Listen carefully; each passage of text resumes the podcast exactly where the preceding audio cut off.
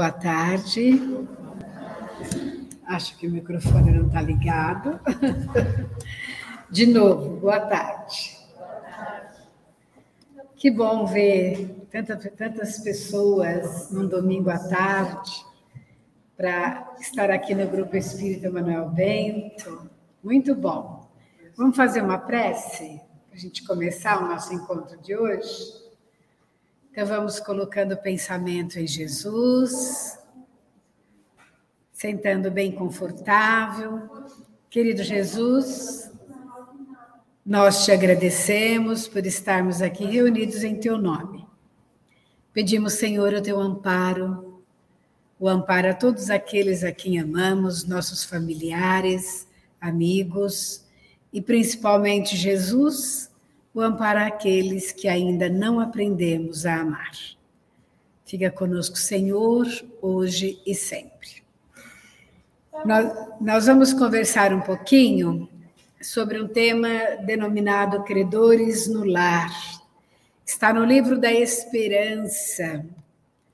Esse livro de Francisco Cândido Xavier, pelo Espírito Emmanuel.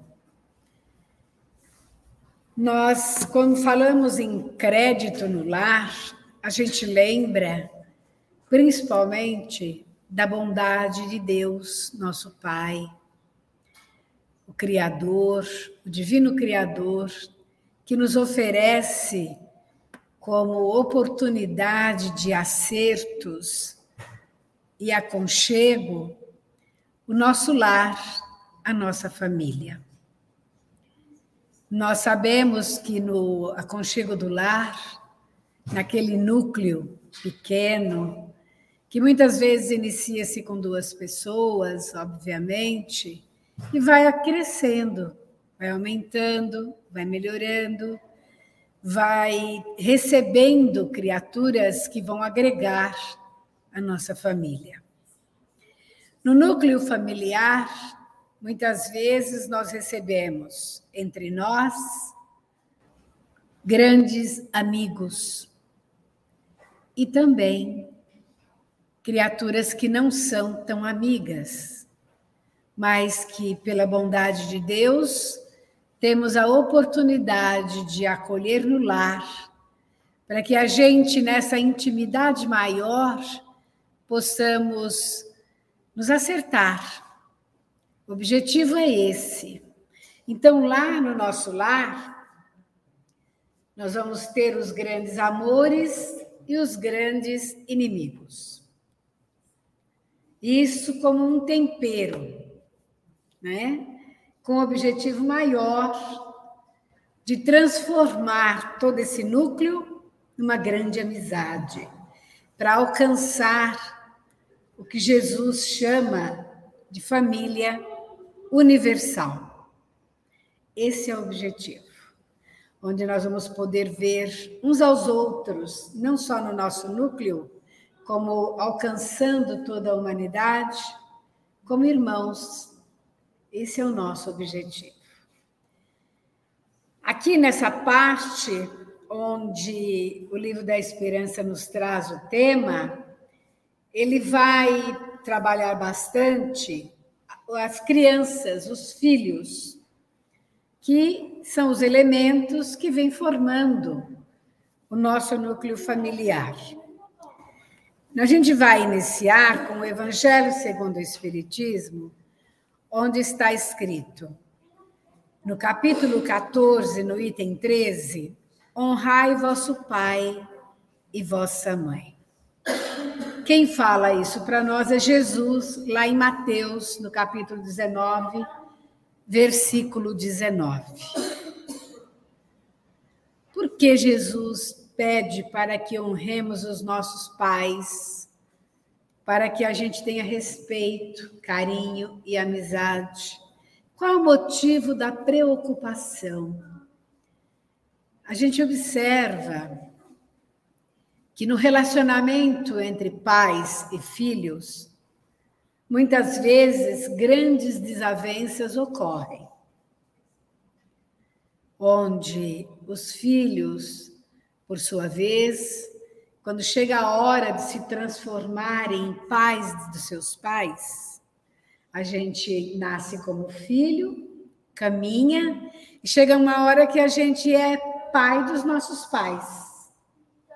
E nesse momento, é o momento crucial onde a gente é testado para ver se nós de fato estamos aptos a dar prosseguimento com licença.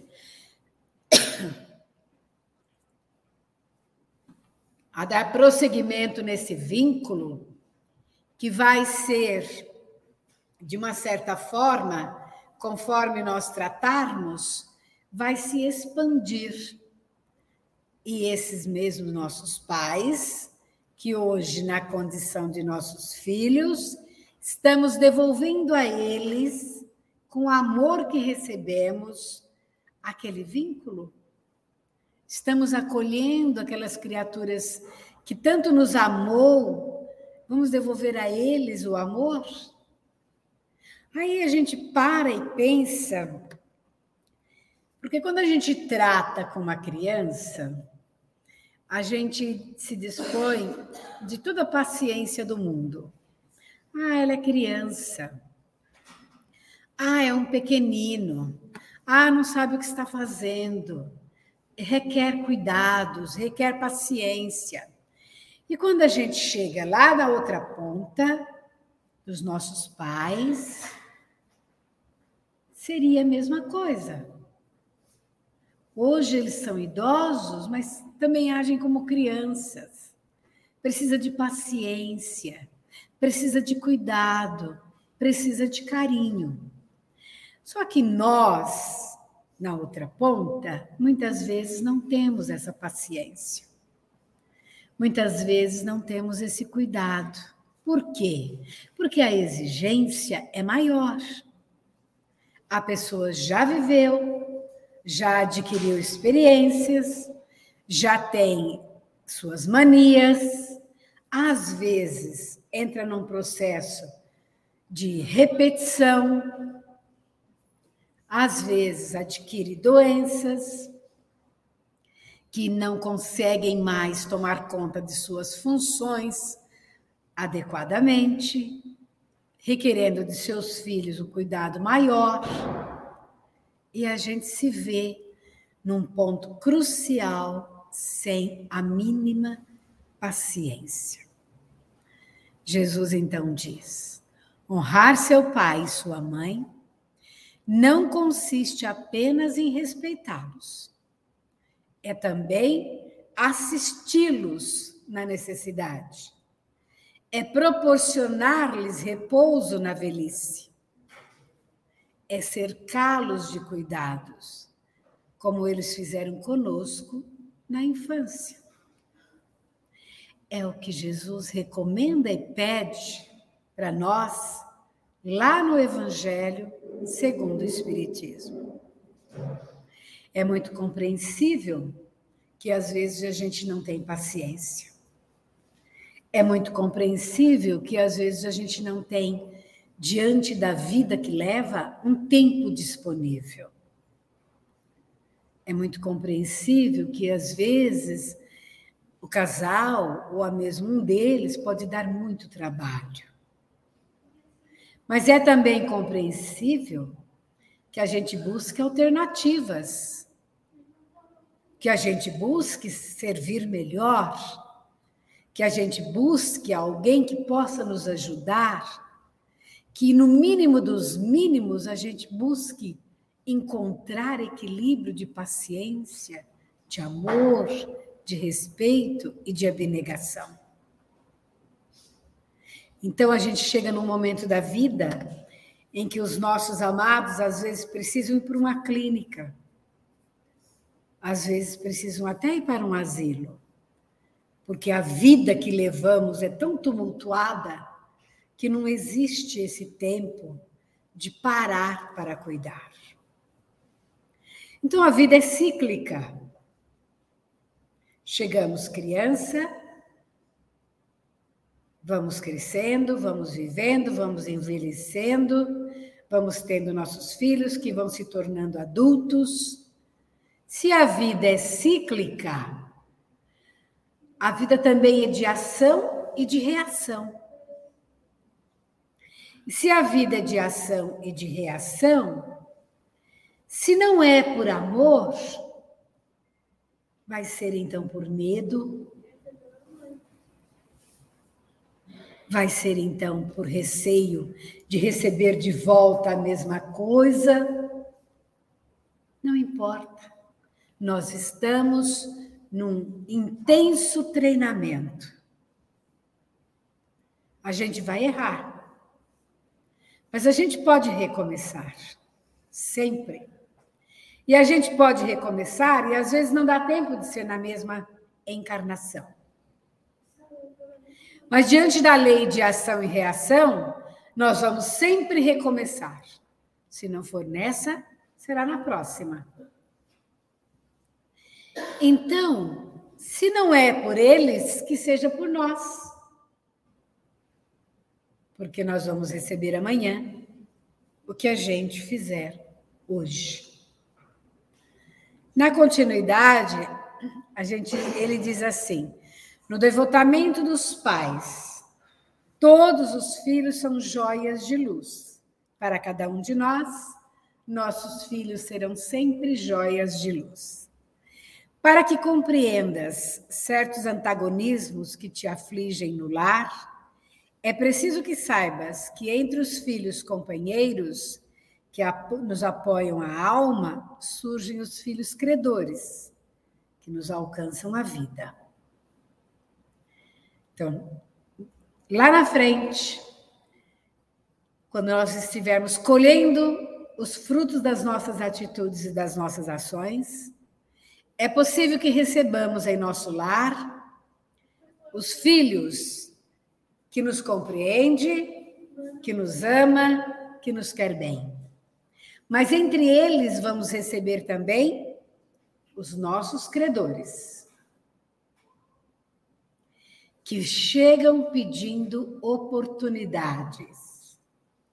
Que oportunidades serão essas? Chegam frágeis e emudecidos, para que lhes ensine a palavra de apaziguamento e de brandura. Chega aquele bebezinho lindo no berço, frágil, que apenas com um olhar, sem articular palavras, nos conquista.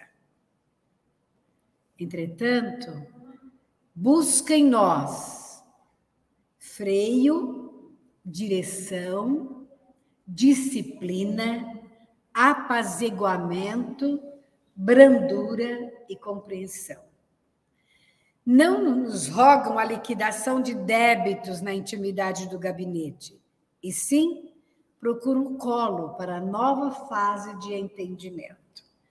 É possível que entre esses filhos, o filho rebelde, ele não chega para nós apontando dedos.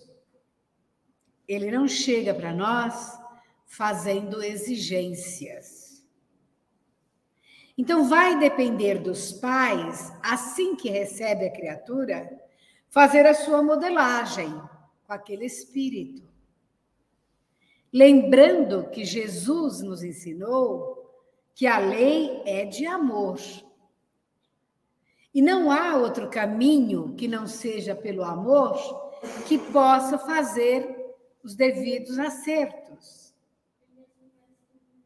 Se nós escolhermos outros caminhos que não seja pelo amor, os acertos podem ser dolorosos, mas eles existirão.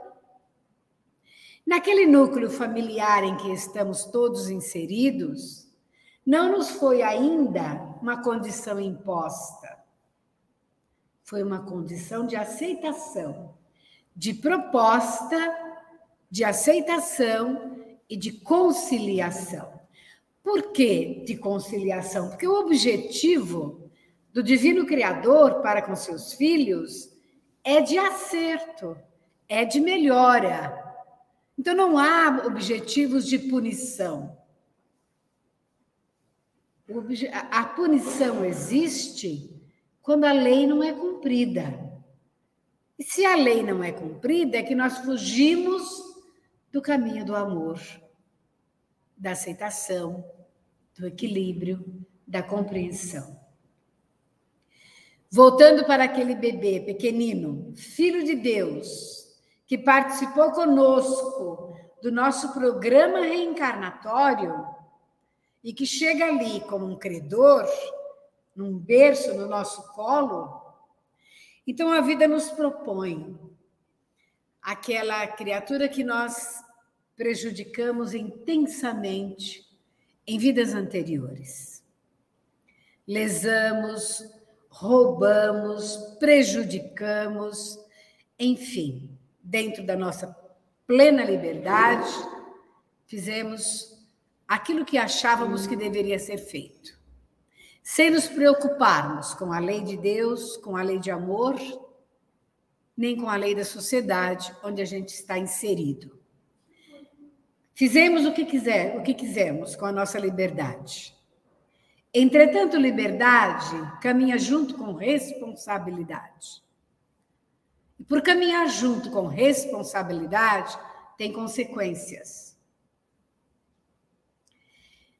Quando chega o momento dos acertos dessas consequências, ainda que nós não percamos ou ainda não tivermos perdidos a capacidade de escolha, porque se a gente continua lesando a lei através dos nossos relacionamentos, encarnação após encarnação, nós vamos perdendo direitos.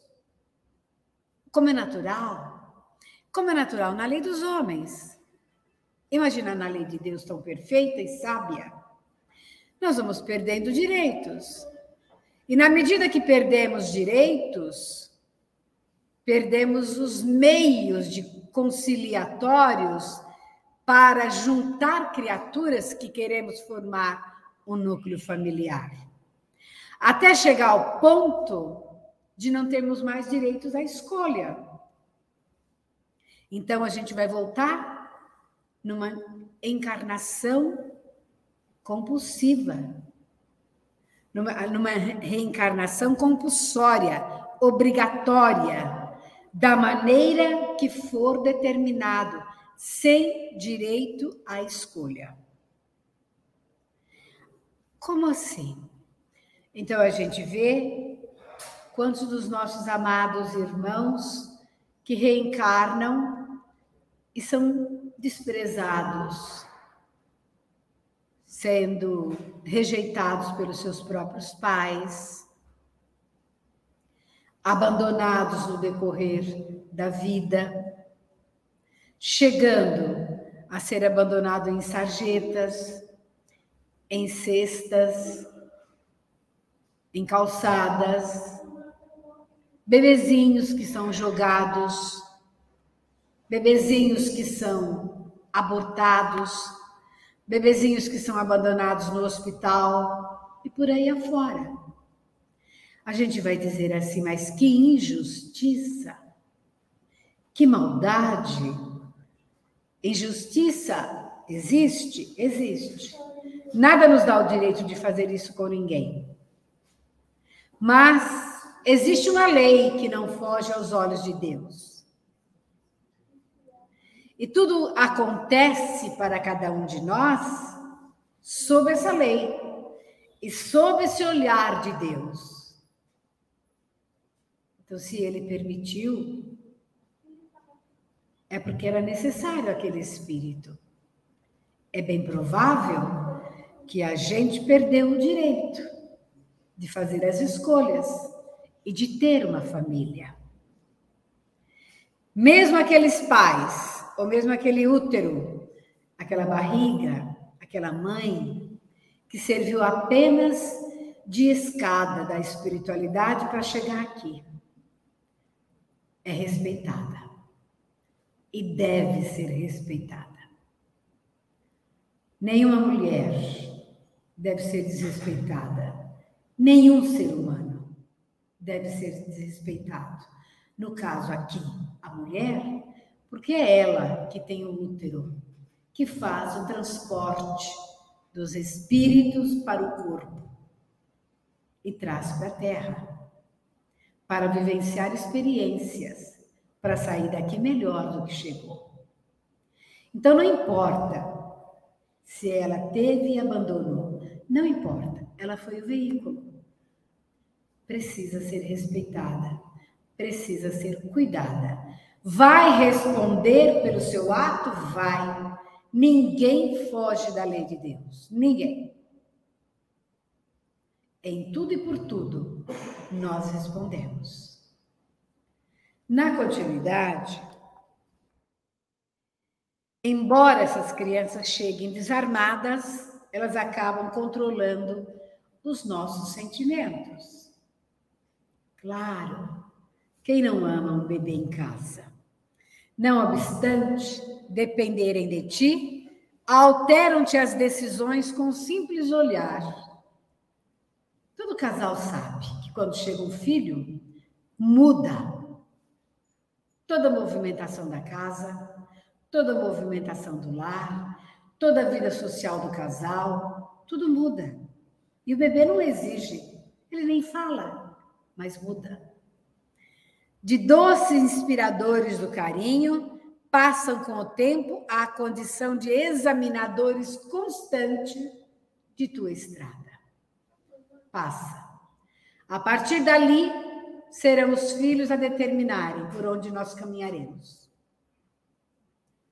Às vezes, de maneira sem fazer nada, mas tudo na nossa vida passa a ser segundo a vida desses filhos. Por quê? Porque a lei é perfeita. São filhos de Deus, nós somos apenas babá de Deus. Estamos cuidando dos filhos que são dele. Então, por isso, nesse, nesse núcleo, Deus é tão bom e tão misericordioso que tempera tudo ali. De três filhos, um é o inimigo, dois são os amigos porque senão a gente não consegue corresponder ao que se espera. Então, no núcleo familiar, de repente, só tem filhos maravilhosos, que bom! Mas em sua grande maioria vai ter aquele que exige mais.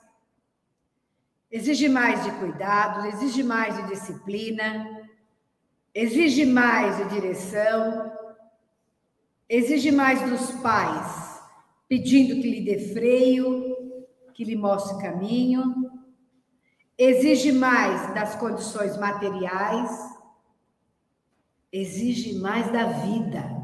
E por exigir mais da vida, ele busca com seus anseios chamar a atenção. De que forma? Às vezes causando problemas, problemas graves, problemas de dependência, vícios de toda ordem, relacionamentos que arranjam e não dá certo. Sai um filho para casar e volta dois, três, porque traz a, a companheira, porque não conseguiu mantê-la, traz os netos tudo de volta. Por quê? Porque nós precisamos de tudo isso. E porque é Ele, dentro de suas exigências, o nosso credor maior, que vai pedir para nós termos equilíbrio, firmeza, disciplina, religiosidade, a principal informação que os pais precisam passar para os seus filhos é a religiosidade e não religião.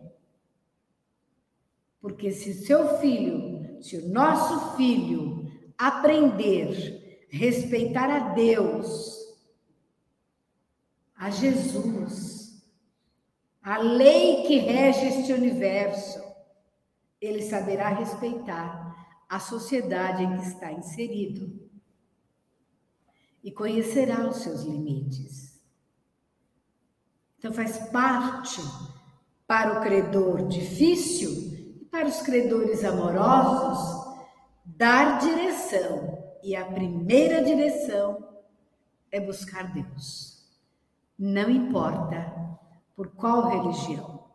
Se nós já tivéssemos um direcionamento adequado na nossa encarnação, onde nós já caminharíamos sozinhos e livres rumo à perfeição divina, não precisaríamos de religião. Mas nós não temos. Nós ainda precisamos de freios, de limitações, de caminhos a tomar, de por onde andar. É a nossa condição dentro do nosso planeta, da nossa terra querida, ainda de provas e expiações. Mas haverá tempo em que saberemos buscar Jesus, buscar a divina providência, sem nos prendermos a nada que nos, que nos dite regra, que nos dite normas, porque já sabemos que o real e verdadeiro caminho é o que leva a Deus. Governam-te impulsos, fiscalizam-te os gestos, observam-te as companhias e exigem-te as horas. Muitas vezes choras e sofres, tentando adivinhar-lhes os pensamentos para te perceberem os testemunhos de amor. Calas os próprios sonhos para que os sonhos deles se realizem. Apagas-te pouco a pouco para que fujam em teu lugar. Todos os pais fazem isso? Não.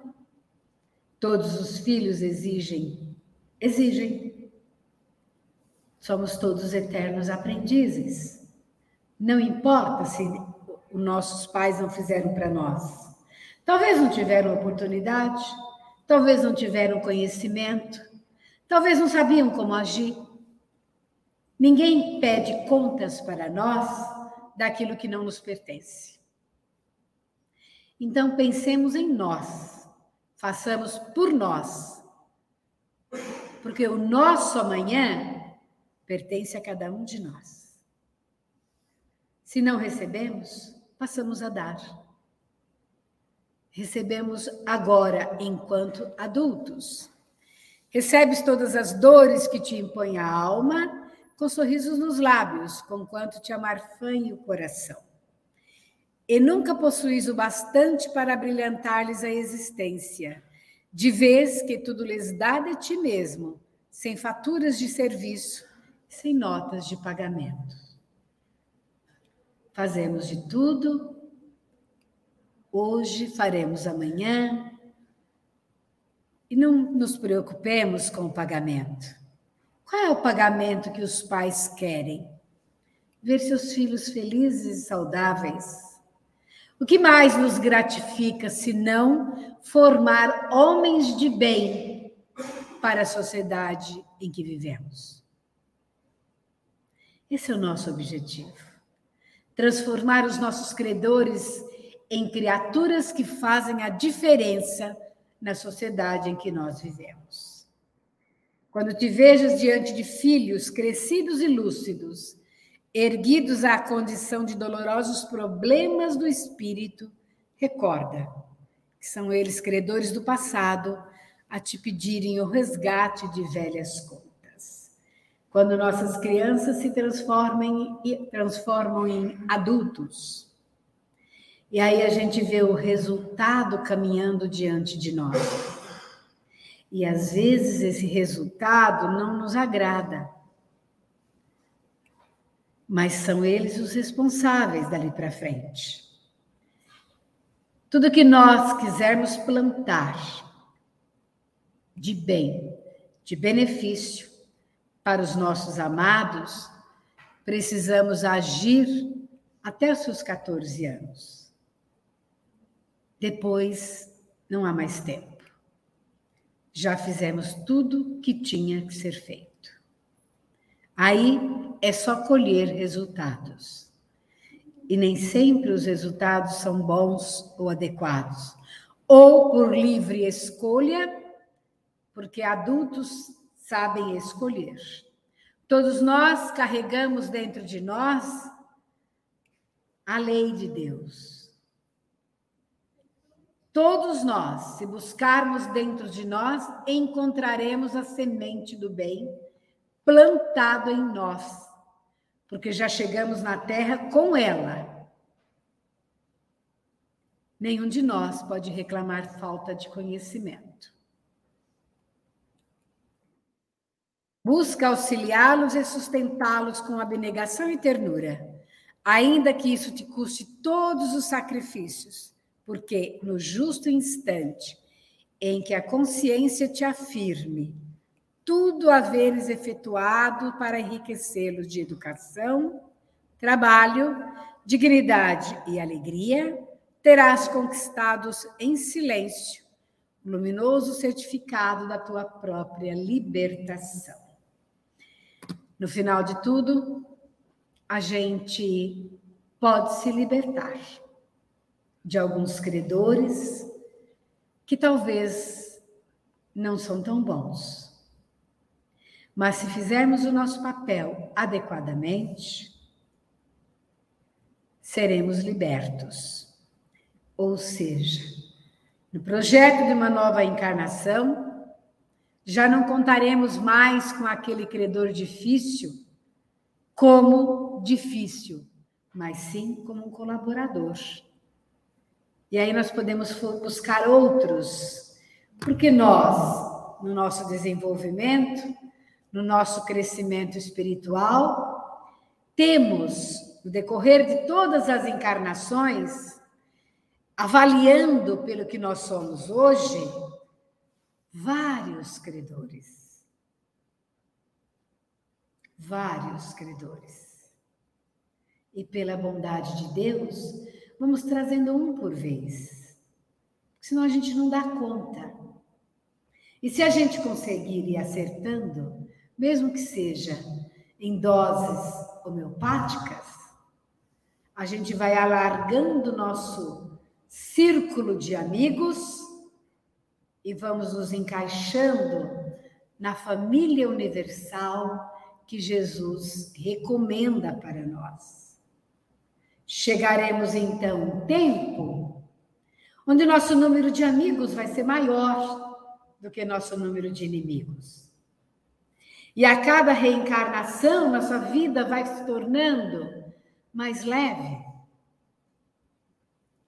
mais tranquila em volta de mais amigos e nós vamos crescendo, melhorando, seguindo adiante, impulsionando a nossa evolução.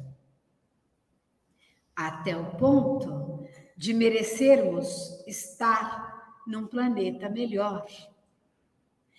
Porque se, gente, se nós vamos perdendo todas as oportunidades, é bem provável que a gente caia para um mundo de provas, expiação de novo, ou para um mundo primitivo. E como o espírito não regride, tudo que ele aprende e apreende jamais esquece e está gravado.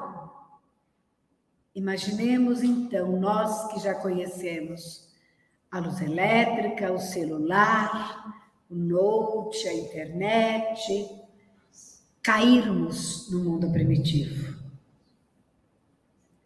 onde não tem nada ainda, está tudo em desenvolvimento. Os relacionamentos são grosseiros, as fisionomias são grosseiras. A gente vai se sentir fora de, da realidade. E pode nascer em nós, como já nasceu em alguns aqui no planeta Terra, a revolta, a agressividade, a mágoa, a ponto de levar o quê? A desistir de estar na vida, cometer um, um suicídio e piorar a situação. Por que isso? Por que a gente quer voltar? A gente precisa pensar em daqui para frente. E daqui para frente precisa ser com amor. Em tudo, por tudo e por todos. Não há alternativa que não seja a lei de amor que Jesus nos ofereceu. Seguir adiante, procurando viver melhor, mais em paz, com mais serenidade, com mais tranquilidade. Só conseguiremos isso se tivermos amor. Porque na verdade somos todos filhos e todos filhos de Deus, irmãos. Vamos melhorar nossa vida. Vamos melhorar nosso planeta.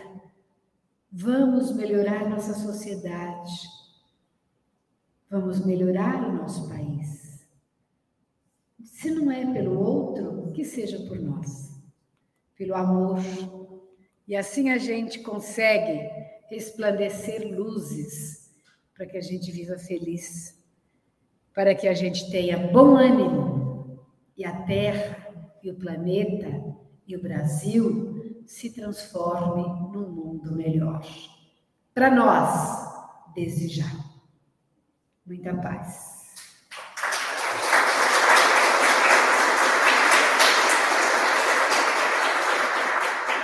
Tem perguntas? Opa!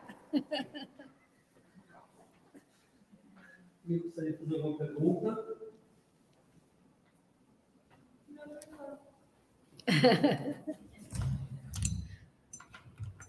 Fica mais para cá. Tem aí? Não. Não. Isso aqui. Também não. Não. Ok. Então tá bom, não tem pergunta, eu fico feliz porque também já pensou se vocês fazem uma pergunta que eu não sei? Muita paz, um bom domingo. Deus abençoe a semana que se inicia hoje, né? Que a gente possa ter uma excelente semana. Fiquem com Deus.